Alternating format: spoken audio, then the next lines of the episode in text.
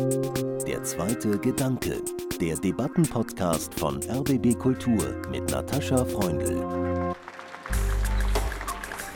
Ja, herzlich willkommen. Schön, dass Sie alle hier sind.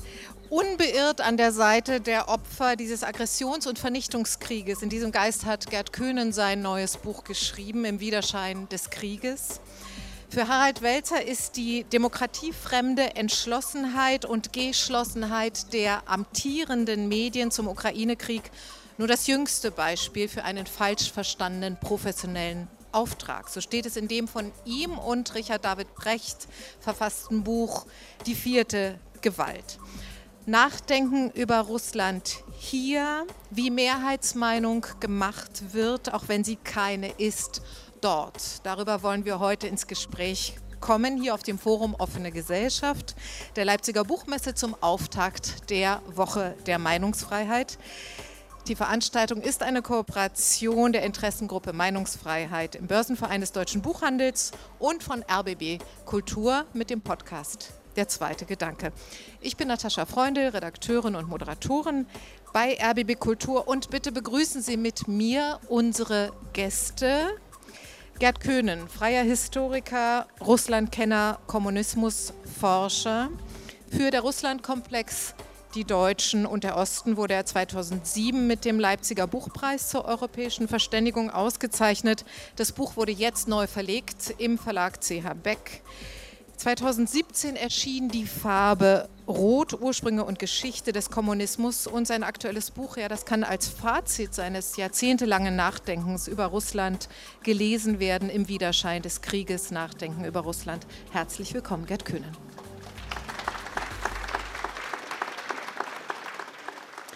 Harald Welzer ist Soziologe und Sozialpsychologe, Mitbegründer und Direktor der gemeinnützigen Stiftung Futur 2 und Herausgeber der Zeitschrift Taz Futur 2. Er lehrt, ich denke, das ist noch aktuell, als Honorarprofessor an der Europa-Universität Flensburg, wo er das Norbert Elias Center für Transformationsdesign leitet. Zu seinen vielen Büchern gehören das kommunikative Gedächtnis, Opa war kein Nazi, Täter sowie Klimakriege, Selbstdenken und jüngst mit Richard David Brecht die vierte Gewalt. Herzlich willkommen, Harald Wetzer.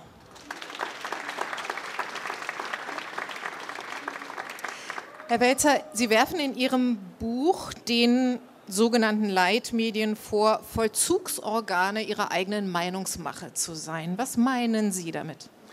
Naja, damit ist eigentlich gemeint, dass man an verschiedenen Ereignissen der vergangenen Jahre, insbesondere wenn es Krisenereignisse gewesen sind, sehr gut beschreiben kann, wie sich innerhalb der Redakteurinnen, der Journalisten und so weiter relativ schnell eine homogene Meinung ausbildet die dann auch eher nicht so schnell verlassen wird. Und wenn sie verlassen wird, wird sie auch kollektiv verlassen. Also es ist ein interessantes Phänomen, dass die Differenziertheit der Betrachtung von Zeitereignissen insbesondere dann einer Homogenisierung weicht, wenn es sich um Krisenereignisse handelt. Also im Normalbetrieb wäre das nicht der Fall, aber wir können es beschreiben bei der sogenannten Flüchtlingskrise. Und nicht nur wir, sondern da gibt es breite medienwissenschaftliche, empirische Analysen bei der äh, Corona-Pandemie und jetzt auch beim Ukraine-Krieg.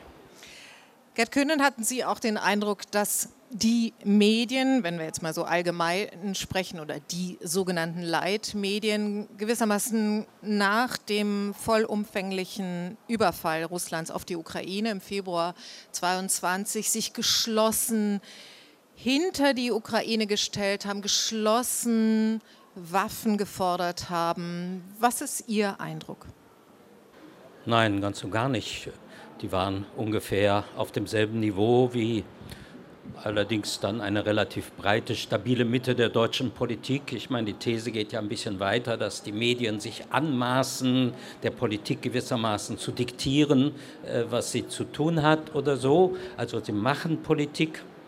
Also ehrlich gesagt, dass Medien noch nie Politik gemacht haben, höre ich zum ersten Mal als Historiker. Zeitungen waren früher immer Tendenzblätter. Die Medien waren, die Presse war überhaupt 1848, also kann alles gar nicht ohne die Medien gedacht werden. Eigentlich alle großen politischen Ereignisse können nicht so gedacht werden.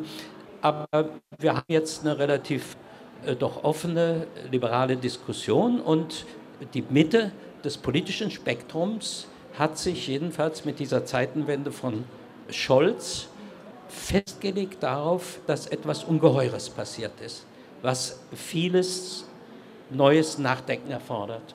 Das haben sie sehr zögerlich getan. Man konnte eine ganze Weile denken, das ist so hingesagt und dann kommt doch nichts. Also für mich quälend langsam. Aber in den Medien fand ich es ein offenes Nachdenken und eigentlich auch vielleicht mit kurzen Momenten, das war vielleicht tatsächlich ähnlich wie am Anfang der Flüchtlingskrise oder der Corona-Krise, die im Studio nicht mehr so sehr äh, sich durch ihre Meinungen, die dann alle fein verteilt werden, auf die Positionen unterschieden, sondern tatsächlich relativ sachlich diskutiert haben, weil waren auf der Höhe des Ernstes der Situation. Für mich war das eine angenehme Erfahrung. Danach passierte wieder dieses Spiel, wo die Positionen verteilt werden. Und Herr Welzer, Sie gehören ja mit in diesem Pool, also und auch in Ihrer Aufstellung derer, die dort hauptsächlich vertreten waren und gehört wurden, sind ja die, äh, die eine ganz andere Position vertreten haben, also reich vertreten eigentlich. Also insofern kann ich mich da nicht beschweren. Also das ist im Großen und Ganzen meine Position. Was die Politik angeht, eher too little, too less. Also zu spät, zu late und too little. Also ein nervenzerfetzendes Hinhalten eher, aber das werden wir ja im Weiteren noch diskutieren. Mhm. Herr Welzer, im April 2022, also vor fast genau einem Jahr, gehörten Sie zu den Erstunterzeichnern des ersten, kann man inzwischen sagen, offenen Briefs an den Bundeskanzler Olaf Scholz mit der Forderung, keine weiteren schweren Waffen an die Ukraine zu liefern und so schnell wie möglich, Zitat, alles dafür zu tun, dass es so schnell wie möglich zu einem Waffenstillstand kommen kann, zu einem Kompromiss, den beide Seiten akzeptieren können. Inzwischen haben diesen offenen Brief 511.000 Menschen unterschrieben. Nun hatte der russische Präsident da längst der ganzen Welt gezeigt, dass er an Telefonaten, an Gesprächen, an langen Tischen nicht interessiert ist. Und er hatte in vielen, vielen Reden seit vielen Jahren der ganzen Welt auch deutlich gemacht, dass die Ukraine als Nation nicht existiert und auch nicht existieren sollte. Mit wem also sollte man da verhandeln? Ich habe ehrlich gesagt gedacht, wir reden ein bisschen über andere Themen. Also das, was Sie als erstes angesprochen hatten, die Frage, sind die Medien Berichterstattung, Kommentierung so differenziert, wie Gerd Köhn das gerade gesagt hat? Da würde ich gerne noch einen Moment dabei bleiben, weil das ist ja keine Frage des Eindrucks, sondern es ist eine Frage der Empirie. Und es gibt mittlerweile eine Studie von der Universität Mainz um Markus Maurer, die die Berichterstattung in den ersten Monaten des Angriffskrieges auf die Ukraine analysiert haben und kommen genau zu dem Befund, dass hinsichtlich der Frage der Waffenlieferungen und so weiter ein einheitliches, Sie sagen sogar ein erstaunlich einheitliches Narrativ besteht. Ich habe zusammen jetzt mit einem Schweizer Kollegen einen weitaus größeren Datenbestand ausgewertet, nämlich 107.000 Beiträge aus den Printmedien, aus den Leitmedien plus dazu noch Regionalzeitungen, plus das, was bei Twitter kommuniziert worden ist.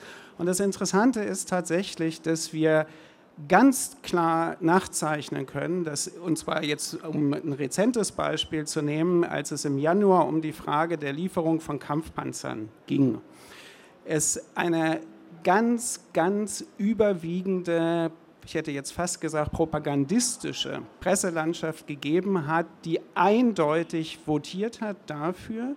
Man kann es sogar noch korrelieren damit, wir haben dann geguckt, inwieweit wird in den entsprechenden Medienbeiträgen sozusagen zum Beispiel so etwas wie Eskalationsrisiken, Entgrenzungsgefahr des Krieges thematisiert. Und wir können zeigen, wie die Thematisierung der Kampfpanzerforderungen ansteigt und die Thematisierung der Risiken abnimmt. Das ist einfach auszählbar, das ist ein Fakt. Und ich finde das eigentlich bemerkenswert, auch nochmal im Nachgang zu der vierten Gewalt, zu diesem Buch. Dieses Buch ist ja ein Buch, was mit extrem großer Sympathie für die deutsche Medienlandschaft geschrieben worden ist. Und wir sind ja auch beide, Richard Precht und ich, sind auch Akteure in der Medienlandschaft. Und wir haben in diesem Buch ja nichts anderes gemacht, als 20 Jahre Medienentwicklung zu rekonstruieren und zu zeigen, dass sagen wir mal, da einiges im Argen liegt, was unter anderem dann dazu führt, dass es in solchen Ereigniszusammenhängen zu dieser Vereinheitlichung führt. Und ich finde das eigentlich bemerkenswert, dass diese Analyse überhaupt von den Akteuren, von den Betreffenden, von den Betroffenen mit einer Vehemenz zurückgewiesen wurde, wie ich das zum Beispiel als Wissenschaftler, wenn mein Institut evaluiert wird, niemals käme ich auf die Idee zu sagen, aber was bilden die sich eigentlich ein? Und das ist ja Quatsch und in Wirklichkeit sind wir unfassbar differenziert. Der Befund ist ja ernst zu nehmen. Der ist absolut ernst zu nehmen und ich habe den ja im Moment gar nicht in Frage gestellt. Ich habe eine ganz andere Frage gestellt und ich finde es interessant, dass Sie darauf gar nicht antworten wollen. Naja, Können Sie das bitte tun? Ich kann das gerne tun. Ich könnte begründen, weshalb ich damals den ersten Brief unterschrieben habe. Wir haben mittlerweile, das ist eben über ein Jahr her, eine Situation, wo der Krieg sich in bestimmter Weise entwickelt hat. Ich habe zum Beispiel den Brief von Frau Wagenknecht und Frau Schwarzer nicht unterschrieben und so weiter. Insofern müsste man, deshalb ist ja auch schön, dass Gerd Köhnen hier sitzt und wir Gelegenheit haben, über die Entwicklung des Krieges zu sprechen. Aber damals war der Grund, weshalb wir diesen Brief formuliert haben, eigentlich in zwei Hinsichten. Ein eher allgemeiner von der Gruppe, die ihn formuliert hat. Da ging es halt darum, dass nicht absehbar gewesen ist, wie dieser Krieg sich entwickeln wird, aber es war absehbar, dass es viele Opfer geben wird. Und ein Kernargument des Briefes damals war, dass auch angegriffene Staaten Schutzpflichten gegenüber ihren Bürgerinnen und Bürgern haben. Das ist in der Diskussion vollkommen untergegangen, weil uns ja unterstellt wurde, wir würden die Kapitulation der Ukraine fordern, was nie jemand gefordert hat. Punkt eins. Punkt zwei, und da wird die Sache eben konkret. Ich habe das damals auch gesagt, auch in äh, mehreren Talkshows auch im April und im Mai, dass dieser Krieg darauf hinauslaufen würde, auf einen langen Abnutzungskrieg, wo der Krieg sich festfressen wird, also eine unendliche Zahl von Opfern, von Zerstörung und sonst was führen wird. Und mir konnte niemand erklären, wieso verstärkte Waffenlieferungen daran etwas hindern sollten, sondern aus meiner Sicht das eher befördern würden. Und ich finde es eigentlich jetzt eine interessante Frage, dass wir auch öffentlich eigentlich über die Empirie des Krieges gar nicht reden. Wir reden über die übergelagerten Normen. Und da können wir uns sofort einigen. Wir können uns sofort einigen, völkerrechtswidriger Angriffskrieg, völlig fürchterlich, Täter und Opfer, das ist vollkommen klar, wer das ist und so weiter. Aber es ist ein Krieg. Und die große Frage ist doch, wie kann man diesen Krieg möglichst schnell zu einem Ende oder zu einem Halt bringen? Gerd Köhn, tut die Öffentlichkeit, tut vor allem die deutsche Politik zu wenig, um diesen Krieg zu beenden? Ja, vielleicht müssen wir uns mal an den Gedanken gewöhnen, dass wir nur sehr begrenzte Handlungsmöglichkeiten haben. Wir schauen dem zu. Dieser Krieg wurde entfesselt, dass er völkerrechtswidrig ist. Okay, das ist so hingesagt.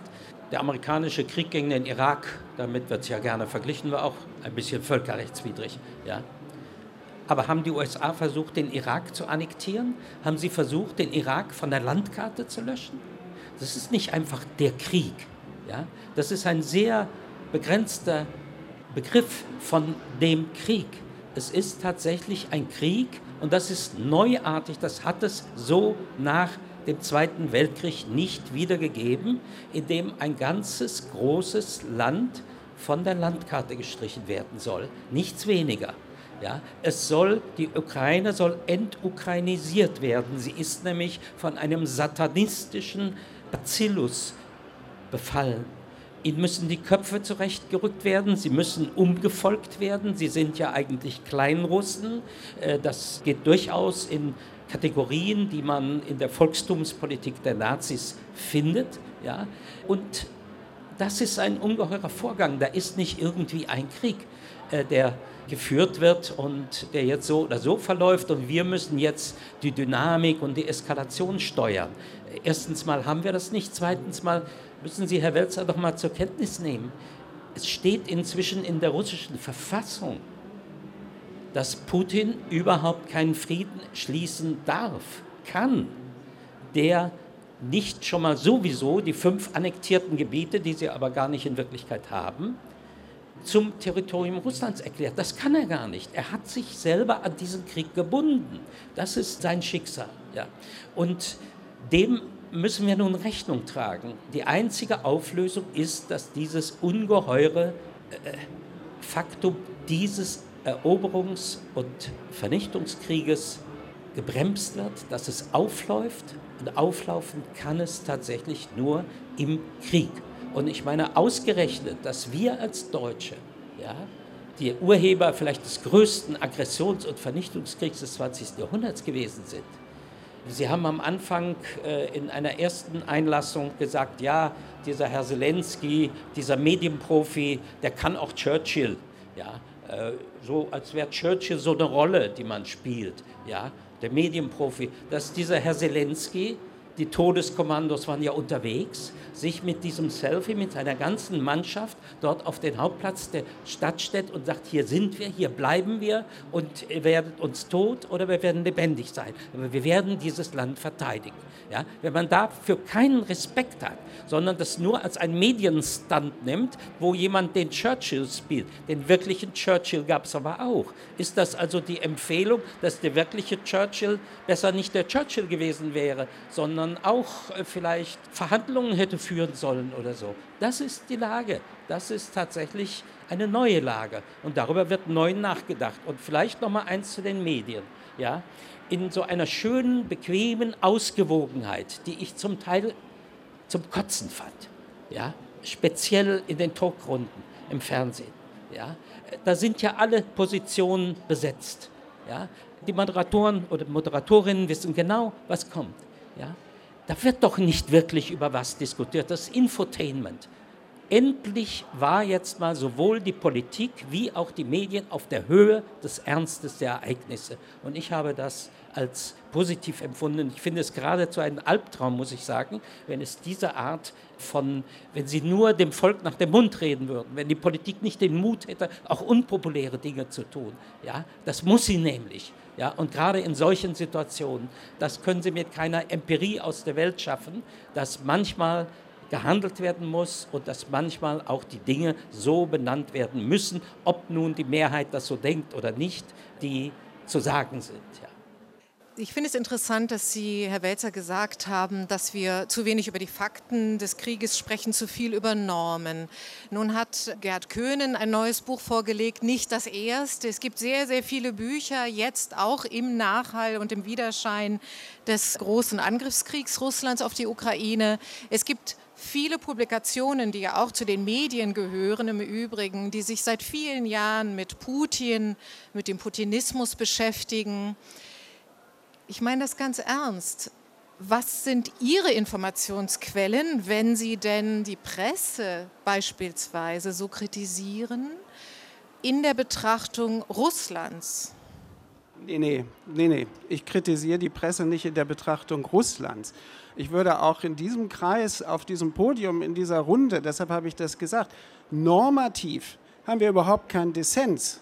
Natürlich ist das, also das brauchen wir gar nicht aufzumachen, das Fass. Es hat auch übrigens niemand derjenigen, die den ersten Brief unterzeichnet haben, irgendeine normative andere Position dazu. Das ist vollkommen klar.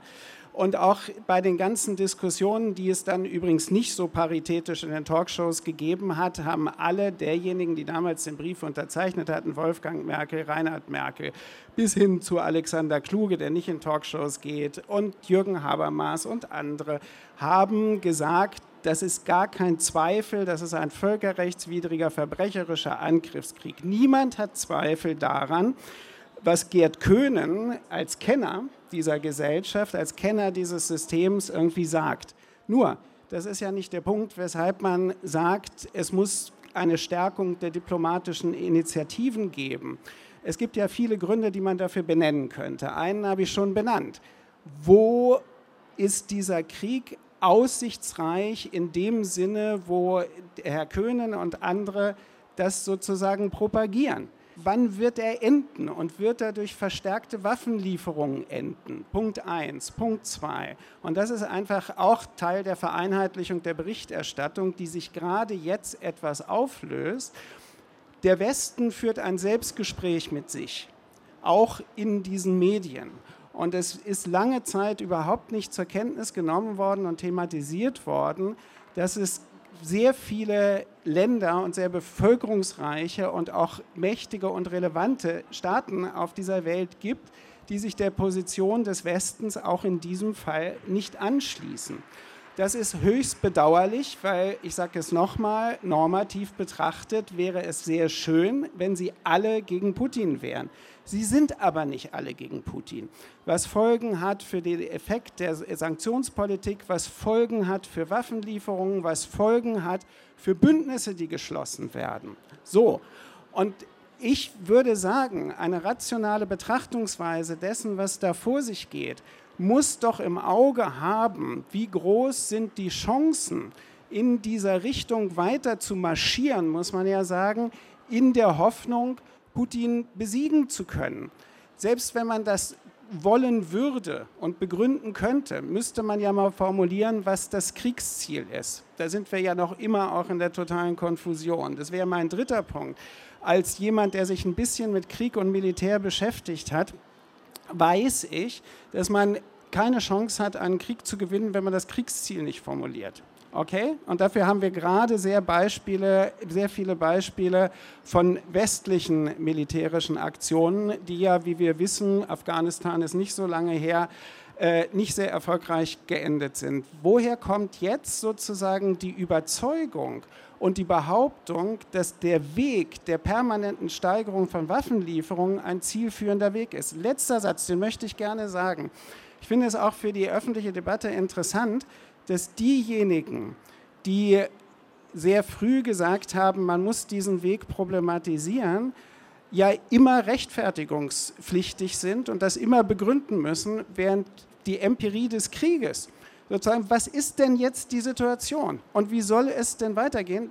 Dann zu sagen, ja, wir müssen immer mehr Waffen liefern, das ist überhaupt nicht rechtfertigungsbedürftig und das finde ich ziemlich schräg, ehrlich gesagt. Wenn ich ja einmal kurz einhaken darf, bevor äh, Gerd Köhnen erwidert. Mein Eindruck ist ja, dass Sie unmittelbar abgehoben haben in die Konfrontation, auch in die Provokation durch offene Briefe und Appelle, statt sich konstruktiv mit der Situation zu befassen. Denn allgemein, Entschuldigung, möchte ich ausreden, allgemein Waffenstillstandsverhandlungen zu fordern und ein Kriegsziel vom Angegriffenen zu fordern, ist ja auch merkwürdig verquer. Ja, ja, das ist, war auch ja nie so. Aber ich möchte mal sagen, Provokation, wenn ich als glücklicher, sehr gut gestellter Bürger einer freiheitlichen Gesellschaft meine Auffassung äußere zu einem Ereignis, was uns alle, aber noch mehr die Menschen, die direkt in den Krieg involviert sind, wenn man eine Meinung dazu äußert, dass das eine Provokation ist, das würde ich sagen, das ist Quod erat demonstrandum, dann haben wir ein echtes Problem.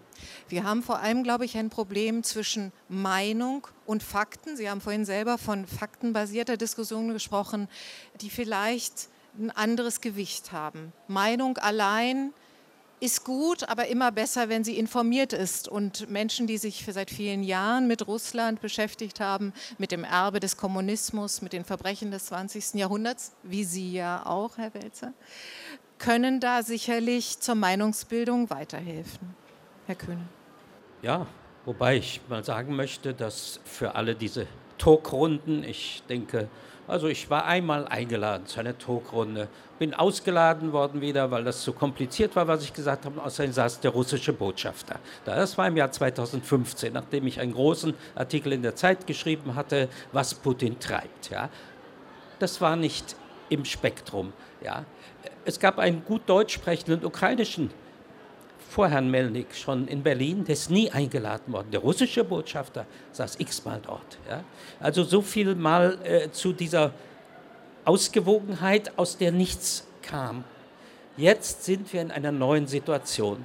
Sie sagen richtig, Herr Welzer, was ist denn jetzt die Empirie des Krieges?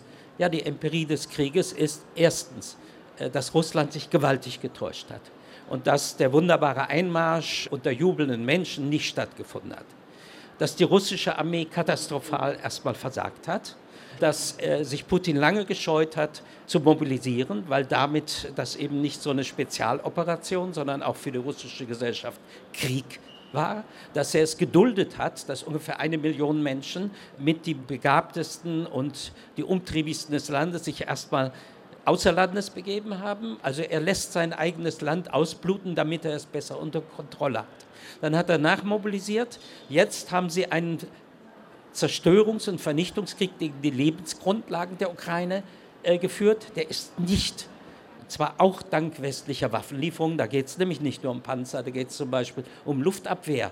Ja? Da geht darum, dass man nicht hilflos den Bombardements ausgeliefert ist. Ja? Das hat tatsächlich sehr zögerlich zu wenig die westliche Unterstützung dieses Widerstandes gebracht. Und dann hat er jetzt versucht, einen Winterkrieg zu führen, indem er Hunderttausende dort in diese Schlachten geworfen hat. Damit ist er auch nicht. Er ist viermal eigentlich schon gescheitert. Ja? Und während, reden wir über Empirie, während die Panzer, über die wir quälend, quälend, über 20, 30, 40 Panzer, ja, lächerlich gegenüber riesigen Panzerarmeen von Hunderten, Tausenden Panzern, ja, da müssen wir uns, wer weiß, wie in unserer Gesinnung, ach Gottchen, äh, wären auch nur ein Bruchteil davon im Moment, als die russische Armee im Herbst des letzten Jahres zusammengebrochen an der Front gewesen, wäre die Lage jetzt schon eine ganz andere. Hätten wir nicht diese Blutmühle von Bachmut und so weiter. Ja, jetzt müssen die Ukrainer blutig dafür zahlen, dass wir unendlich lange gebraucht haben, um auch nur das Allernotwendigste zu liefern. Jetzt wird endlich das Allernotwendigste geliefert. Man hat sich entschlossen, auch die Bundesrepublik geht jetzt darin voran und ist nicht nur die Bremse. So, und was wird jetzt kommen? Jetzt wird kommen, und das kann ja nur die einzig mögliche Auflösung dieses Krieges sein, dass nämlich auch für die russische Gesellschaft, auch für die russischen Eliten fassbar wird, was für ein Wahnsinnsunternehmen das ist. Und zwar auch für Russland selbst. Ja? Und wie Russland dann mit dieser Erkenntnis zurechtkommt, ja, das muss Russland entscheiden. Und da bin ich überhaupt nicht auf der normativen Seite, sondern sage, Russland muss so oder so. Russland muss endlich zu sich selbst kommen. Es muss sich aus dem Klammergriff dieser räuberischen Elite befreien. Sie muss sich aus diesem Wahnsinn Weltmacht, Superweltmachtspiel zu wollen zwischen den USA und China, wo man eben nur ein Zehntel auf die Waage bringt, außer Waffen und äh, Vernichtungsmittel. Ja? Und das ist das, was Russland begreifen muss. Und eine andere Lösung dieses Krieges lässt uns Putin nicht, lässt er den Ukrainer nicht und lässt er allen, die die Ukraine unterstützen, nicht. Ja? Und das haben wir uns nicht auszusuchen. Und da nur das Mantra zu sagen, lasst uns verhandeln, wir müssen, äh, das führt dann dazu, dass die Ukrainer dafür verhandeln sollen, dass sie kürzer treten und dass sie doch halbwegs aufgeben, dass sie einen Großteil ihres Landes abtreten und dann geht es ja weiter, denn das wäre ja nur das nächste Aufmarschgebiet oder das, wie der Donbass vorher auch, um die Ukraine als Staat zu destabilisieren und in den Ruinen den Zusammenbruch zu treiben. Millionen Ukrainer außer Landes, das gehört ja alles zu dieser Art von Kriegführung, äh, wie wir sie in Syrien ja auch gesehen haben. Ja, wollen wir das in unserer nächsten Umgebung sehen? Wirklich? Und das soll unsere Sicherheit befördern? Das soll uns Sicherheit schaffen? Hier wird gerade im Publikum gesagt, es ginge um die NATO und Russland. Ist es sicherlich auch ein weltpolitischer Konflikt ohne Frage, aber wie gerade auch richtig gesagt wurde, die Ukraine leidet darunter. Herr Welzer, auf die Frage des Kriegsziels sagt zum Beispiel die diesjährige Preisträgerin des Leipziger Buchpreises zur europäischen Verständigung, die russische Lyrikerin Maria Stepanova, ja, die Ukraine muss gewinnen. Es ist also nicht nur eine deutsche, also bei weitem natürlich nicht nur eine deutsche Antwort äh, auf diese Frage, die Sie ja auch gerade aufgeworfen haben. Warum ha haben Sie gerade den Kopf geschüttelt, als Gerd Köhnen gesprochen hat? Naja, weil es sehr viele Punkte erstmal sind, die sozusagen vom Hölzchen auf Stöckchen kommen. Und ich habe den Kopf geschüttelt an der Stelle, wo die Rede darauf hinauslief, Russland muss. Okay, da können wir auch alle statt den Kopf zu schütteln nicken und sagen, Russland muss, aber Russland wird nicht. Und für mich ist ja der wichtige Punkt in dem Verhältnis und auch in der politischen Option, wie man sich jetzt als nicht angegriffene, aber Beteiligte in diesem Krieg in irgendeiner Weise eine Perspektive entwickelt, wie man erstens diesen Krieg so schnell wie möglich beendet und zweitens die Ukraine dabei nicht unter die Räder kommt. Das ist das, worauf wir uns wahrscheinlich tatsächlich einigen könnten, normativ.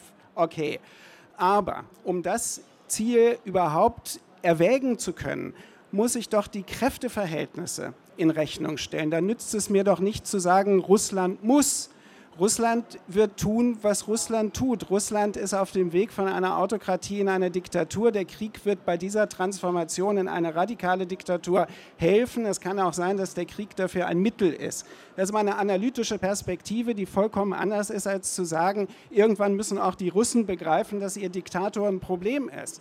Das können wir ja wünschen, wir können uns das wünschen, aber das hilft der Ukraine nicht. Und es hilft auch nicht in Bezug darauf, wie, welche internationale Ordnung beginnt sich zu konturieren vor dem Hintergrund dieses Krieges. Wie sind da die Gewichte verteilt? Ich sage Ihnen einfach ein Beispiel. Wir sind ja sehr, sehr stolz darauf, und das kann man auch häufig nachlesen, wie geschlossen der Westen ist. Und Putin hat erreicht eine Geschlossenheit, die es vorher gar nicht gegeben hat. Sogar die EU ist geschlossen. Na, dann wenden wir doch mal den Blick wo Bündnisse entstehen auf der nicht westlichen Seite und gucken uns mal diese Beziehungen zwischen Russland und China an, die noch nie so intensiv gewesen sind, wie sie jetzt gerade sind. Wir können auch mal nach Indien gucken, wir können nach Brasilien gucken, wir können in andere Länder gucken und gucken, wie dort die Bündnistätigkeiten sind. Das heißt, die Perspektive, ich habe eingangs gesagt, der Westen führt ein Selbstgespräch.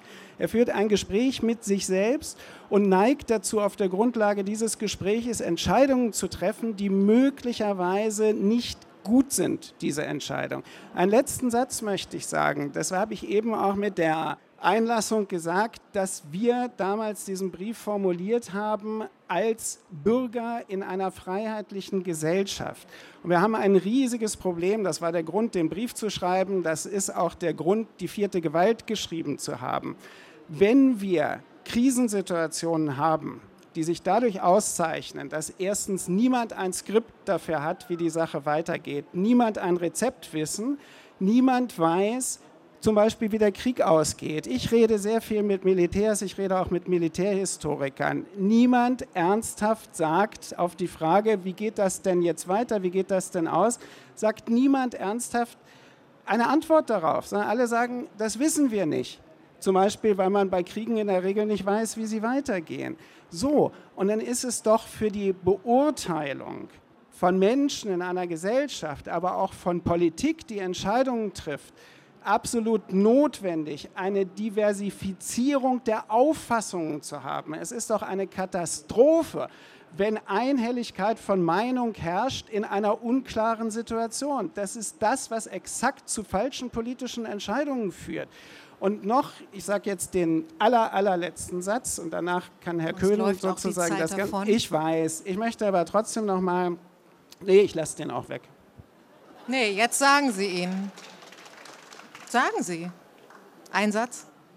Jede, jede und jeder, die einen dieser Briefe geschrieben haben, beziehungsweise sich öffentlich artikuliert haben, egal wen Sie da nehmen, bis hin zu Alice Schwarzer würde ich unterstellen, wäre froh, wenn sie oder er Unrecht hätten.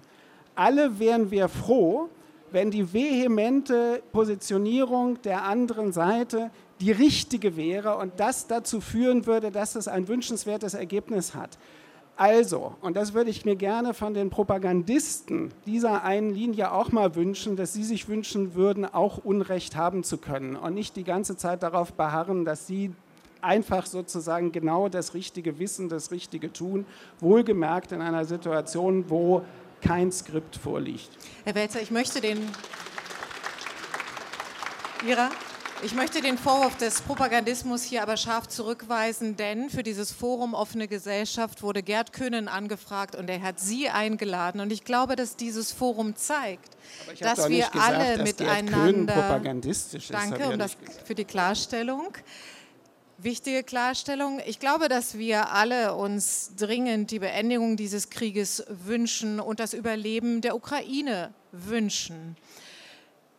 Gerd Köhnen, brauchen wir eine differenziertere Diskussion als, ich denke, wir haben getan, was wir tun konnten, hier etwas dazu beizutragen. Ganz kurz zum Abschluss. Es ist irgendwie eine sehr nette liberale Vorstellung. Man spricht so, man hat ein Skript, wir haben immer das Skript. Man muss ein Skript haben. Wo ist das Skript? Und dann wird die Meinung und die Meinung und alles wird wohl abgewogen. Und dann ist man aber mit Situationen konfrontiert, wenn ich sage, Russland muss, dann ist das eben gerade nicht eine Norm. Eine Norm ist es auch, weil jedes Land muss die Realitäten anerkennen, die es darstellt, ja. Aber es muss auf die harten Realitäten auflaufen, dass sie die Ukraine nicht zerstören kann. Das muss Russland begreifen. Und das wird es dann eben nur im Krieg auf dem Feld begreifen. So ist es. So steht die Sache jetzt. Gegen einen solchen Angriffs- und Vernichtungskrieg hilft nur ein Verteidigungskrieg und ein Krieg zur Wiederherstellung des Landes, was von der Landkarte gestrichen werden soll. Ja. So, und das ist nicht einfach eine beliebige Meinung und unsere Politik, die ist so eine, irgendwie so eine imaginäre Weltpolitik, die hat mal die und mal die und dann wird etwas daraus zusammengesucht. Es ist auch ein Albtraum einer Politik, die sich nicht traut, auch unpopulär zu sein. Ich fordere geradezu von einer Politik, dass sie mal in einer wirklichen Krisensituation auch sich traut, nicht auf die nächste Meinungsumfrage zu schauen, auch mal in die Minderheit zu kommen, vielleicht. Ja, und dann das Richtige zu tun. Es gibt in solchen Situationen das Richtige und das Falsche. Und mit Verlaub, Ihre, ich habe mir diese 44 Seiten, die ich gestern noch bekommen habe, dieser Studie, mit der Sie das Ganze begonnen haben, nochmal durchgeschaut. Das ist ja schon hochkomisch. Also erstens ist es ja so, wie ich auch gesagt habe, dass die Exponenten der Gegenmeinung also sehr breit vertreten waren, breiter als sie zum Beispiel im Parlament vertreten sind. Und zwar von rechts wie von links. Ja, erstens. Zweitens tun sie dann, ja, Sarah Wagenknecht tut nicht weit hinter dem Bundeskanzler rangieren, aber da wird es ganz komisch, weil dann machen sie den Gegentest mit Twitter. Ja? Und dann wird Twitter als die wahre Volksmeinung präsentiert. Schwachsinn. Wahrer, Schwachsinn. Wahrer, das ist wirklich Schwachsinn. Ja, ich war auch, ja gut, aber das sind, ist ja die Empirie, auf die Sie Nein, sich berufen. Ist, wir sagen gar nicht, Twitter ist die wahre Volksmeinung. Ja, aber das, das wird doch, die Diskrepanz wird doch gerade von Ihnen angemahnt, dass in dem, was dort ist, es noch viel eindeutiger ist, dass die Mehrheit der Bevölkerung nicht einverstanden sei. Das, das ist ja das Ihre steht da alles, Liebes Publikum, das steht da nicht drin. Sie können es nachlesen in der neuen Rundschau, gerade erschienen beim S. Fischer Verlag, da steht der Text drin das steht da nicht drin, was Herr Köhn gerade sagt. Tut mir leid. Ja, gut. Also ich habe das als Ihre Empirie genau studiert und so weiter. Aber schon die ganze Vorstellung von Politik, dass sie in einer wohl abgewogenen Mischung von Meinungen und so weiter zu äh, Skripten und dann zu Entscheidungen kommen, ist für mich nicht nur realitätsfremd, sondern sie ist sogar fast ein Albtraum einer Politik in wirklich krisenhaften Situationen. Und da wird alles zerredet. Ich bin sehr dafür, dass dann wirklich eben auch äh, die Politiker das tun, was getan werden muss. Und die Diktate kommen nicht aus den Normen, da ist mir auch viel zu viel Normensprache im Spiel, sondern durchaus realpolitisch. Wenn die Ukraine, wenn wir zusehen, dass die Ukraine zusammenbricht und wenn wir sie nicht in diesem Kampf unterstützen, ist unsere eigene Lage etwa eine ganz andere. Ja, also dort wird in der Tat auch unsere Sicherheit und unsere Freiheit mit verteidigt. Und das ist kein frommer Spruch, das ist eine ganz handfeste Realität. Vielen, vielen Dank, Gerd Köhnen, und vielen Dank, Harald Welzer. Vielen Dank. Harald Welzer und Gerd Köhnen heute auf dem Forum Offene Gesellschaft bei der Leipziger Buchmesse zum Auftakt der Woche der Meinungsfreiheit. Sie können das Gespräch nachhören im RBB-Podcast Der zweite Gedanke, zum Beispiel in der ARD Audiothek. Ich bin Natascha Freundel. Danke fürs Zuhören und Weiterdenken.